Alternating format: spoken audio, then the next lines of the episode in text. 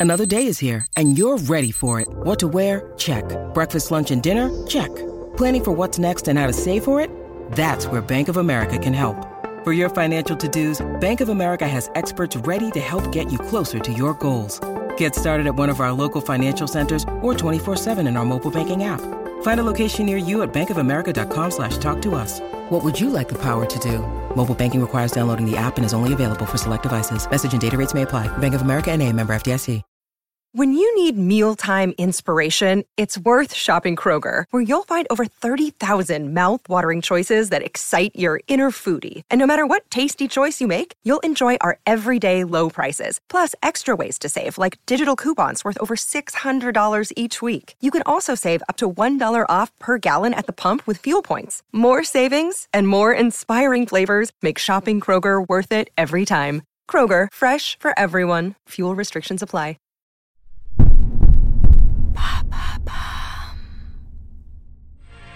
Le 12 octobre 2000, un homme de 60 ans, d'une élégance et d'une discrétion infinie, au regard d'une intensité rare, un homme qui a failli être réduit au silence par son gouvernement, monte sur scène pour recevoir l'un des prix les plus prestigieux du monde, le prix Nobel de littérature. Son nom, Gao Xinjian. Il se fait rare dans les médias, mais cet écrivain, dramaturge, metteur en scène, réalisateur et peintre a accepté de nous livrer un entretien exclusif. Comment s'impose-t-il aujourd'hui comme l'un des plus grands penseurs de notre siècle? Pour tout savoir sur l'art d'un homme libre, découvrez cette story.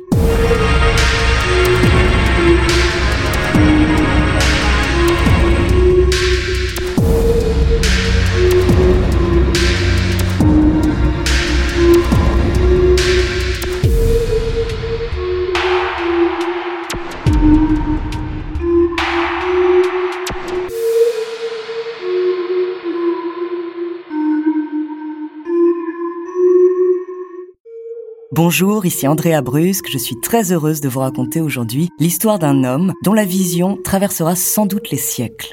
Grande victime du Parti communiste chinois, il a fait de l'art un refuge qui le situe au-delà de toute implication politique.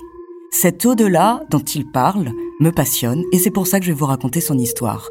J'ai découvert son travail quand j'étais étudiante. Entre-temps, j'ai eu la chance de faire sa connaissance en mettant en scène un de ses textes, La Fuite, et aujourd'hui, je suis très honorée qu'il ait accepté de participer à cet épisode de True Story. Je m'en vais donc vous raconter comment Gao Xinjian, dissident chinois, réfugié politique en France, a créé la surprise aussi bien en Asie que sur les autres continents en recevant le prix Nobel.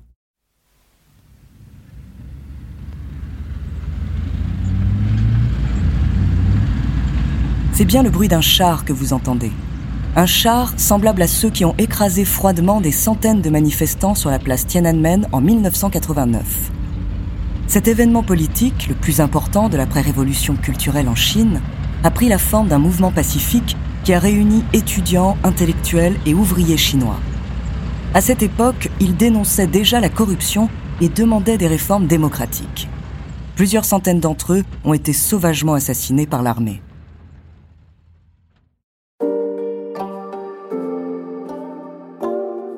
Cette affaire, aussi incroyable soit-elle, a été passée sous silence pendant des dizaines d'années.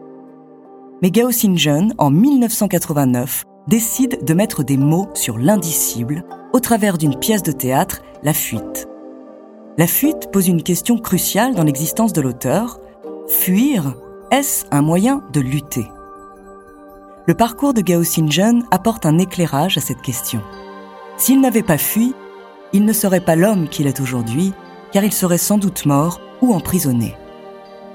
Son avant-gardisme, sa liberté de penser et ses théories littéraires vont délibérément à l'encontre des doctrines et du silence imposé par le régime.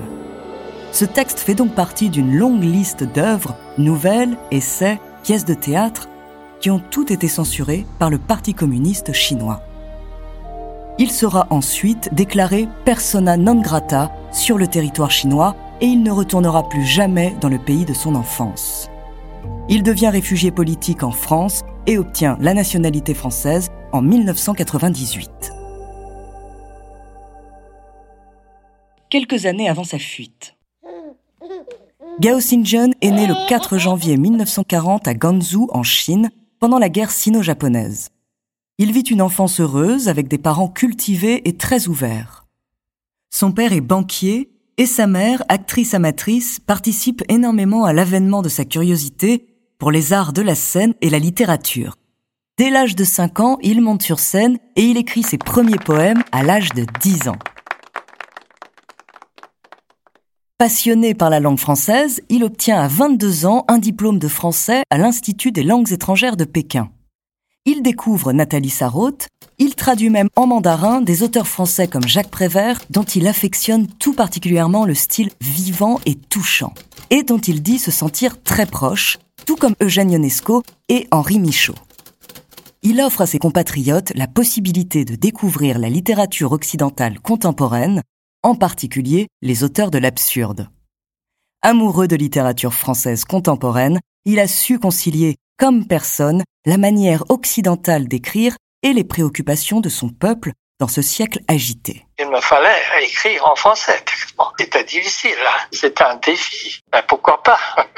Pour la première page, c'était la pièce au bord de la vie. J'ai écrit directement en français sans passer par la traduction chinoise parce que les deux langues, la différence est très très grande. Le français, c'est grammaticalement très structuré et musical. Ça, c'est pas comme euh, le chinois. Le chinois, on peut couper les phrases en petites phrases. Bien sûr, à l'intérieur, il y a une structure voilà, bien bien construite. Mais les phrases peuvent couper en petits morceaux. Mais si je veux écrire en français, j'apprécie cette musicalité. C'est pourquoi doit bien structurer la phrase. Dans les années 60, pendant la révolution culturelle, comme des millions de Chinois, il est victime de la terreur ordonnée par Mao. De 1966 à 1972, pendant six ans, Gao Xinjun sera interné dans un camp de rééducation par le travail appelé Laogai en République populaire de Chine. Par son usage au service de l'appareil répressif de l'État, il est communément considéré comme l'équivalent du goulag soviétique. Aujourd'hui encore, nombre de ces centres de détention existent. On y trouve les opposants politiques dissidents et les étudiants présents lors des manifestations de la place Tiananmen en 1989. Ce drame va le marquer à jamais. Mais il refuse de se taire et d'accepter le diktat culturel des autorités de Pékin. Ses œuvres sont censurées, Gao devient un précurseur de la révolte étudiante de la place Tiananmen. En 1988, 12 ans après la mort de Mao, les écrivains chinois comme Gao, interdits, souvent brisés par la révolution culturelle, ont peu à peu réapparu. Gao est l'un des initiateurs de ce courant moderniste qui s'oppose à la pensée officielle et qui est donc anticommuniste. Les dirigeants chinois de l'époque rejettent le modernisme car c'est pour eux un produit de l'Occident. Aujourd'hui encore, 40 ans après la mort de Mao, la censure sévit toujours contre les lanceurs d'alerte et les opposants au prix d'une répression sans merci. De retour à Pékin, Gao est l'étincelle qui met le feu à la plaine du conformisme. Nourri de littérature occidentale, il écrit et met en scène plusieurs spectacles. L'écriture subversive de Gao Xinjun rencontre beaucoup de succès auprès du public chinois il joue à guichet fermé au théâtre populaire de Pékin. Mais Gao fait scandale. Très influencé par Samuel Beckett, Antonin Artaud ou encore Bertolt Brecht, il excelle à manier absurde et satire sociale, notamment dans sa pièce Signal d'alarme, qui met en scène de façon astucieuse et drôle une fille et des loupards dans un train. Et dans Arrêt de bus, cousin chinois d'En attendant Godot de Beckett, qui lui attire les foudres du parti. Pour avoir brisé 50 ans de normes théâtrales, le spectacle donné à Pékin est interdit au bout de quelques représentations. En 1989, il est condamné pour pollution spirituelle. Gao est traité de moderniste. Très antinaturaliste, son théâtre cherche autant à trouver des modes d'expression dans l'avant-garde occidentale que dans la représentation chinoise ancestrale. Ces spectacles déconstruisent les notions d'espace-temps traditionnel et trouvent leur point de chute dans un langage exprimant les pulsions et les obsessions de l'homme contemporain.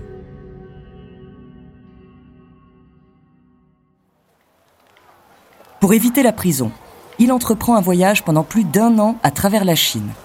Mais en 1987, après un bref retour à Pékin, Gao est contraint à l'exil. Il doit sauver sa vie. C'est à Paris qu'il trouve refuge où il obtient l'asile politique. Il a la nationalité française en 1998.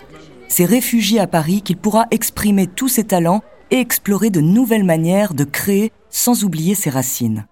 Il n'est jamais retourné en Chine, mis à part à Taïwan, qui a un statut bien spécifique, et il n'a jamais revu ses proches.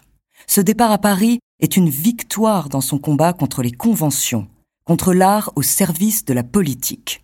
La littérature, pour lui, est une nécessité et non un métier. Si on a l'impulsion de s'exprimer, on devrait, par multiples expressions, s'exprimer. Et l'esthétique vient après. Avant, il n'écrivait qu'en chinois, maintenant, il écrit directement en français. Il est fait chevalier des arts et des lettres en 1992. De réfugié politique en France à prix Nobel de littérature, Gao Xingzhen crée la surprise. Dès 1996, à propos de La montagne de l'âme, le chef-d'œuvre romanesque de Gao Xingzhen, un critique littéraire de l'Express, André Clavel, écrit C'est un mastodonte de près de 700 pages, un gigantesque cheval de Troie qui nous arrive de Chine. Le titre ne ment pas, La montagne de l'âme est bien vertigineux par sa taille, par les abîmes qu'il affronte, par le souffle qui le traverse. Et l'article est tout simplement intitulé Lisez Gao Xingzhen. On voit ainsi que plusieurs années avant que la célébrité conférée par le prix Nobel n'atteigne notre écrivain, l'importance de son œuvre est déjà reconnue. Il était impossible de présager que le prix Nobel irait à un auteur de langue chinoise, puisque depuis sa création en 1901, jamais un auteur chinois n'avait été nommé. Pourtant, à la surprise générale, c'est Gao Xingzhen, dissident chinois encore peu connu sur la scène des lettres mondiales, qui reçoit ce prix Nobel en l'an 2000 les jurés de Stockholm décident par là de couronner l'œuvre d'un auteur qui entreprend de réhabiliter les pouvoirs de l'individu dans une société qui les nie. Il reçoit donc le prix Nobel pour une œuvre de portée universelle marquée d'une amère prise de conscience et d'une ingéniosité langagière qui a ouvert des voies nouvelles à l'art du roman et du théâtre chinois.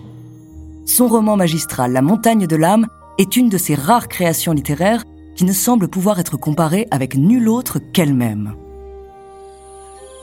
Il est construit sur des impressions de voyage, faits dans des régions lointaines de la Chine du Sud et du Sud-Ouest, où les coutumes chamanistes sont encore vivaces, où les balades et les histoires de brigands sont présentées comme véridiques, et où on rencontre des représentants d'une sagesse taoïste ancestrale.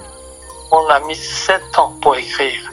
Mais quand j'écris ce roman-là, j'ai déjà prévu. Même à ce temps-là, j'ai prévu. Peut-être de mon vivant, ce ne sera pas publié, mais peu importe. J'ai besoin d'écrire un roman pour moi-même, sans aucune autre censure, sans penser les contraintes de la publication. Voilà. C'est pourquoi, dans ce roman-là, cette libre expression. Et si on habite en Chine et qu'on consulte Internet pour connaître le nom du prix Nobel en l'an 2000, sachez qu'on passe directement de 1999 à 2001. L'année 2000 a disparu. La remise du prix Nobel à Gao Xingzhen est aussi censurée. Comme écrire est un acte subversif condamnable en Chine, Gao en a inévitablement souffert et il pense que l'artiste ne doit pas faire de politique. Depuis le XXe siècle, l'idéologie et la politique est envahie dans l'art, dans la création artistique. C'est une maladie de, du siècle, de l'époque. Jusqu'aujourd'hui, on n'en est pas sorti. Voilà, c'est pourquoi j'écris un livre sans isme. Ça veut dire au-delà de l'idéologie. Chaque parti politique a son politiquement correct, c'est lié à un intérêt très euh, particulier. L'art au-delà de tout ça. L'art, ça, c'est une sublimation de la connaissance des sensations de la nature humaine. Quand on lit les pièces grecques, tragédies, ça nous touche encore. On lit Shakespeare, c'est éternel. Là, au-delà de ça, l'artiste peut avoir son engagement politique dans sa vie. Mais si il introduit ça dans sa création artistique, c'est catastrophique. Selon Gao, on écrit car on éprouve une nécessité de s'exprimer, de montrer sa connaissance et de communiquer avec les autres. Dans ce cas-là, cette écriture est irremplaçable car ce n'est pas de la propagande ni un outil pour changer le monde. Gao pense qu'un individu ne peut pas sauver le monde. Il considère cette idée comme une maladie chez beaucoup d'intellectuels de nos jours. Tout individu a sa faiblesse, aussi chaotique que ce monde-là. Seulement quand on est conscient de ça, selon lui, on commence à avoir un recul et une certaine sagesse. On observe le monde avec lucidité. Il veut montrer le monde tel quel, en écho à la nature humaine. J'ai une curiosité de tout connaître. Ma création, c'est une assimilation. Toute cette richesse, sans distinction du passé. Après cette nourriture, après cette assimilation, voilà, on commence à réfléchir, à trouver sa propre voie, sa propre méthode. Finalement, c'est ma création.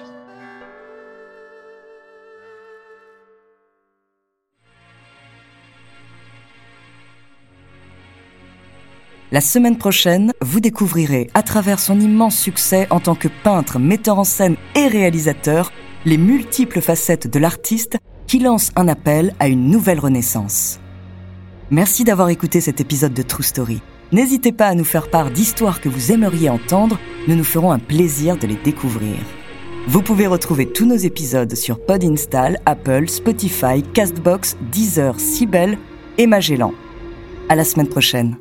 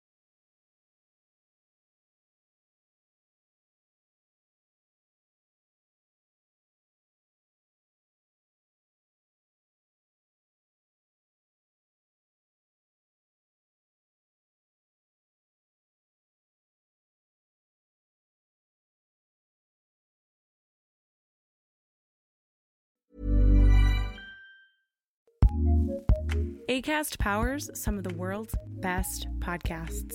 Here's a show we recommend. Once upon a time, a knight in shining armor slew a dragon while a princess was locked in a tower waiting. Cool story, bro, but let us take it from here. Girl Tales is a kids' podcast of feminist stories for a new generation. Girls go on adventures, take risks, and become their own heroes. We've got new stories every Monday. Find Girl Tales wherever you get your podcasts and join the fairy tale revolution today. ACAST, ACAST, recommends.